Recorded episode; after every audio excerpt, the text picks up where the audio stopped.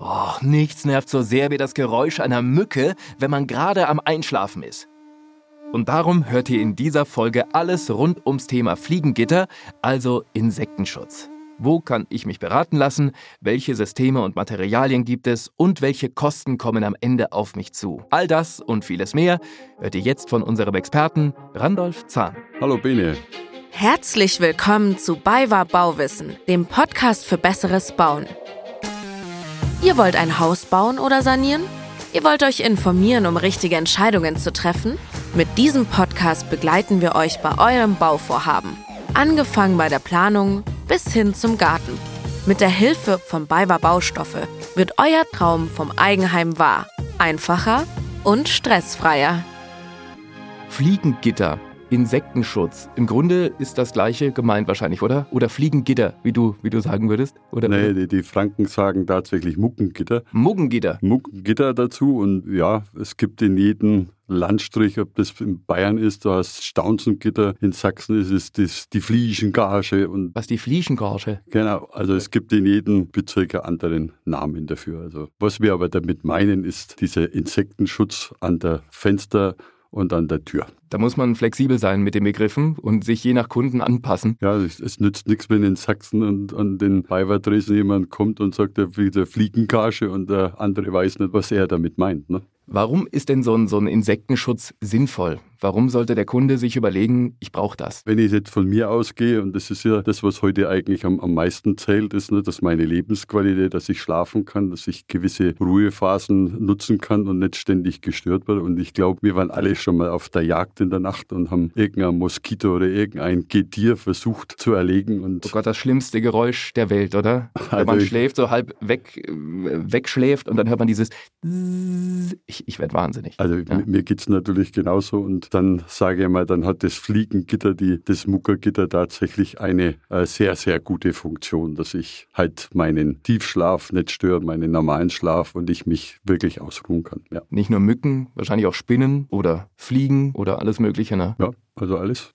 Wann muss ich mich fürs Fliegengitter entscheiden? Also wann, wenn ich die Fenster montiere, bestelle, mache, tue, wann, wann ist das Thema wichtig? Also aus meiner Sicht ist es zu jeder Zeit wichtig. Ne? Also äh, entweder Neubau oder ich wohne in einem Einfamilienhaus oder ich wohne in einer Eigentumswohnung oder zur Miete. Am Muckengitter ist eigentlich immer mhm. im, im, im, Mittelpunkt, äh, weil ich damit halt meine Lebensqualität verbessern kann. Also da kann man jetzt nicht sagen, ich, wenn ich jetzt baue, sollte ich natürlich gleich von vornherein daran denken, aber es ist ja nicht so einfach, dass ich äh, die Finanzierung, äh, richtiges Muckengitter kostet auch Geld, das muss ich in der Finanzierung einplanen. Also da gibt es meines Erachtens nach zu jedem Zeitpunkt in deinem Leben ein Thema, wo ich sage, hey mhm. bitte, jetzt brauche ich ein Muckengitter. Aber ich bestelle das Mückengitter, nee, wie, das, wie war die sächsische Variante? Flieschengage. Flieschengage. Ich bestelle die Flieschengage mit den Fenstern direkt oder kann ich das auch nachrüsten, wenn ich dann nach einem Jahr merke, ich habe so viele Stiche, jetzt nervt's?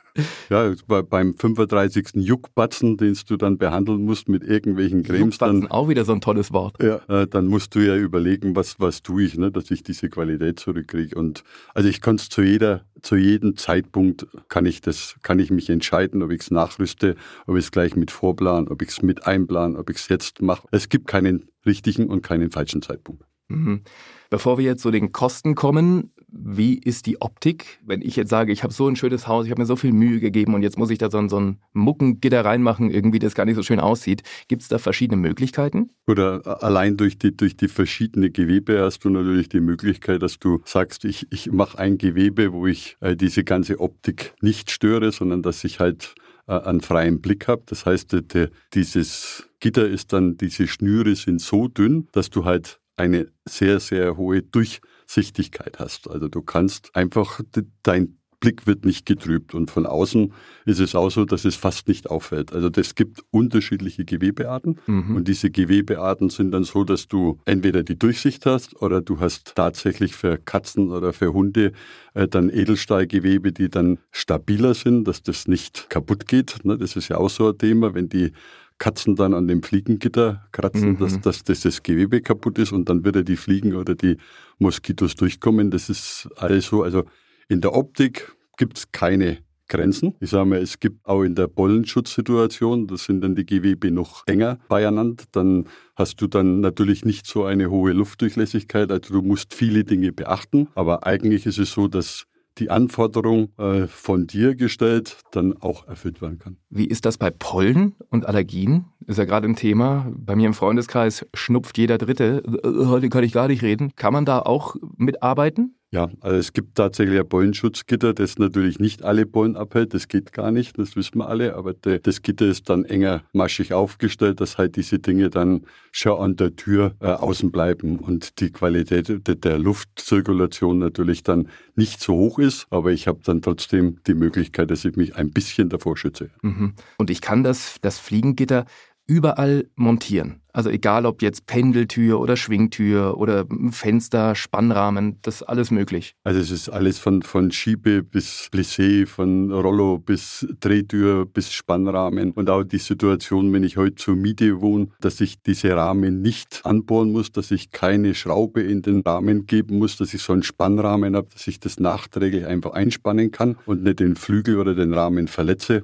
Also alles ist möglich, ja. Also das wird so reingedrückt, oder wie? Kann ich mir also das vorstellen? Das kannst du dir vorstellen, dass du einen Rahmen bekommst, der dann von dir gemessen wurde oder ja. diese Lichte dann übergeben wird und dann wird dieser Rahmen halt eingeführt mit, mit einem so einen Spannkeil und dann unten wird er dann mit so einem Drehmechanismus in den Rahmen verspannt, dass du halt diese dichte Situation hast. Mhm. Gibt es Räume, wo ein Insektenschutz dann noch wichtiger ist? Also wahrscheinlich das Schlafzimmer, damit wir schlafen können? Oder, oder wird das grundsätzlich für jeden Raum empfohlen? Also es wird grundsätzlich natürlich für jeden Raum empfohlen, aber äh, wenn man jetzt ehrlich ist, du brauchst eine Lebensqualität, das sind die Schlafräume, das ist tatsächlich die Kinderzimmer und was für mich zum Beispiel auch spielentscheidend ist, ist die Küche, dass halt dort diese Mücken und diese anderen Insekten halt äh, beim Kochen einfach draußen bleiben, wo sie hingehören. Ihr würdet aber auch einen Insektenschutz für den Keller empfehlen? Also wir machen tatsächlich sehr, sehr viel, gerade für diese Nager-Situation. Da ist dann ein Edelstahlgewebe dran, dass die Nager auch nicht ins Haus kommt, für die Kellerfenster, auch die Lichtschachtroste, ne, ja. ne, die werden dann auch noch abgedeckt, äh, auch mit, mit einem Edelstahlgitter, dass halt diese Situation ist, dass der Nager nicht ins Haus kommt. Was muss ich denn im Vorfeld abklären mit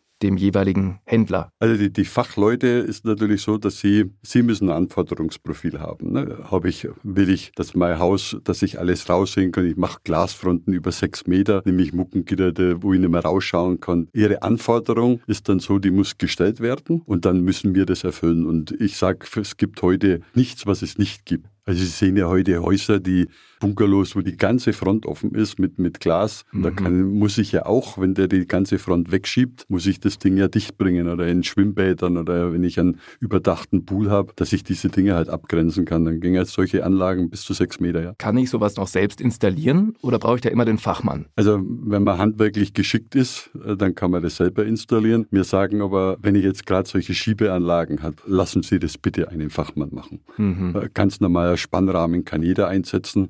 Aber sobald dann die Mechanik halt größer wird, dass sie Rollen haben, dass sie Plissés anmontieren müssen, dass sie Rollos oder Dachschrägen oder Dachfenster wenn viele, viele mechanische oder Schiebeanlagen sind, dann sollten Sie den Fachmann zur Rate ziehen. Wo kann ich mir denn diese verschiedenen Gewebearten mal ansehen? Es gibt dann von, von uns bei der Paiwa gibt es dann die, diese Musterkarten, wo diese Gewebe dann aufliegen. Dann kann man die mal auf einem Hintergrund dann auch mal anschauen. Kann man durchschauen, kann man nicht durchschauen. Dann gibt es diese Musterausstellungen in jeder Paiwa, äh, die, die mit Bauelemente-Kompetenz ausgestattet sind, wo Sie dann tatsächlich diese Spannrahmen, diese Schiebeanlagen dann auch in Augenschein nehmen können und auch mal befühlen fühlen können. Randolph, wie ist das mit der Pflege von so einem Fliegengitter? Wie kann ich das reinigen? Wie oft muss ich das tun? Auch da gibt es wieder eine ganz einfache Antwort. Wasser und einen wirklich weichen Lappen und nichts anderes. Also nicht mit einem Dampfstrahler durch das oh, Gewebe. Oh äh, ja. Gibt es tatsächlich Leute, die das machen und sich dann fragen, warum das nicht hält. Aber du musst es auch machen, weil äh, wenn Insekten sich in diesen Gitter verfangen, dann kommen wieder Vögel und bicken das ab. Also du musst tatsächlich auch dein Fliegengitter oder dein Muckergitter reinigen und das wird dann wirklich nur erst den Rahmen äh, abwischen und dann mit einem wirklich feuchten Tuch einfach das Gewebe abwischen und vielleicht auch noch mit einem Handfeger, aber keine Spülmittel oder irgendwas. Äh, also mit dem Wasser, Staubsauger, die versuchen die, die Fliegen abzu Würde ich auch nicht empfehlen. Ne? Wenn du dann am Rahmen hinkommst, dann kriegst du diese und dann zieht sich das Gewebe vielleicht, verändert sich die Gewebesteige. Also mit Vorsicht abwischen. Kann ich diesen Insektenschutz auch wie so ein Vorhang hin und wieder mal ziehen und wieder raufziehen oder ist der immer fest installiert? Also gut, diese, diese Fliegengage, ja. also Gase ist natürlich das Gewebe mit einem Keter eingerollt und ist ja. dann fest installiert, aber ich kann das natürlich, wenn es einmal beschädigt wird, weil ich mit einem Messer hinkomme oder mit irgendeinem scharfen Gegenstand, ich kann das auch raustun. Das ist so eine Gummischnur, die dann da mhm. eingepresst ist, die muss ich dann einrollen und kann es auch auswechseln. Mit Vorsicht. Vielleicht einmal nochmal zusammengefasst, welche Systeme und welche Mechanismen gibt es denn genau? Also wir fangen mit dem einfachsten an, das ist der Spannrahmen. Ja. Dieses Fliegengitter wird einfach in den vorhandenen Rahmen von dem Fenster eingespannt. Es gibt diese ganz normale Anschlagstür oder diese Drehsituation, dass ich einen Drehflügelmechanismus habe. Es gibt dann das noch als Pendeltür. Die geht jetzt praktisch innen und nach außen auf. Das hat den Vorteil, wenn du mit einem Tablett irgendwo in den Garten hinaus möchtest, dann kannst du sowohl rein und raus und hast die Tür nicht gegen dich laufen, sondern kannst sie immer in die Laufrichtung mitnehmen. Das mhm. ist dann diese Pendeltüre. Dann hast du dieses Rollo, das von unten nach oben aufgezogen oder zugemacht wird. Du hast die Schiebeelemente, die dann auf die Seite gehen, entweder einflügelig, zweiflügelig, dreiflügelig, je nach Anforderung und Breite. Und dann hast du noch die Plissé-Situation, das Thema, das sich dann auf die Seite faltet, um halt eine platzsparende Situation zu schaffen im Haus. Also Plissé wie so eine Quetschen, sagt man in Bayern, wie so eine Ziehharmonika. Genau, genau okay. so muss man sich das vorstellen. Also da faltet sich dieser Stoff dann auf die Seite, dass du halt keine Flügel oder keinen Rahmen in den Raum oder nach außen, wo du Platzverlust hast, sondern das Platzsparen dann auf die Seite verschoben wird. Die wichtige Frage, die jeden interessiert, der den Podcast hört, wo sind wir denn da mit den Kosten? Ist ja alles immer recht teuer, wenn man baut und dann denkt man sich vielleicht, ah, beim Fliegenschutz, da könnte ich eventuell beim Insektenschutz ein bisschen einen Euro sparen. Oder ist das Gegenteil der Fall? Gut, jetzt, jetzt sind wir wieder bei dem Thema, wo man dann sagt, ich kann so einen Insektenschutz tatsächlich auch im, Discounter holen. Das wird dann geklebt oder sonstige Sachen. Da geht es dann bei 30 oder 40 Euro an. Aber ich sage Ihnen, für einen richtigen Insektenschutz, also je nach Ausführung, Ob sie Plissé wollen, ob sie Edelstahl oder sonst was, aber Sie müssen bei einem normalen Fenster mit einem Meter ungefähr mit 100, 120 Euro rechnen. Und also so, ein, so ein Discounter wird eigentlich nicht empfohlen, weil das ist wahrscheinlich auch nichts, was unbedingt lange hält. Ich sage es jetzt einfach mal so, diese Dinge werden aufgeklebt auf den Rahmen. Ne? Diese Klebebänder sind ziemlich daff ausgelegt und mhm. äh, da sind viele Lösungsmittel drinnen und dann beschädigen sie einen Rahmen nachhaltig ne? und beim Ablösen bleiben dann Kleberückstände, das Zeug klebt nicht richtig, dann sind die Ecken offen, dann kommen die Insekten wieder rein.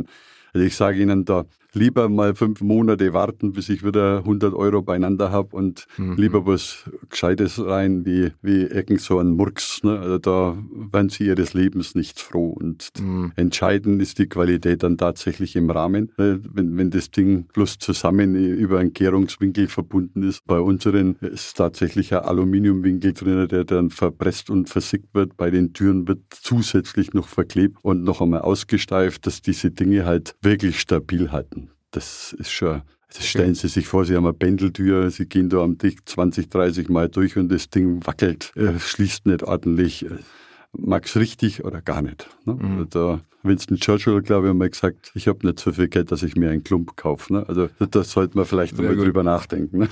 Sehr gut. Und ich habe ja gerade rausgehört, also so teuer ist es ja ehrlich gesagt gar nicht. Also wenn man sich ein ganzes Haus hinstellt, dann ist das ja am Ende gar nicht mal so viel. Die Kosten bleiben im Rahmen, ja, könnte man sagen. Ja, no, das ist ein schönes Wortspiel. Ne? Es ist trotzdem Geld, das ich in die Hand nehmen muss. Und wenn ich da ein Haus richtig mache, dann bin ich auch mal 5.000, 6.000 Euro los. Aber das muss man dann sagen, ist es mir wert oder ist es mir nicht mhm. wert. Ne? Also ich kann bloß empfehlen, bevor ich irgendwas provisorisch mache, lassen Sie es. Ja. Lassen Sie die Hände davon und machen es einmal und machen Sie es richtig.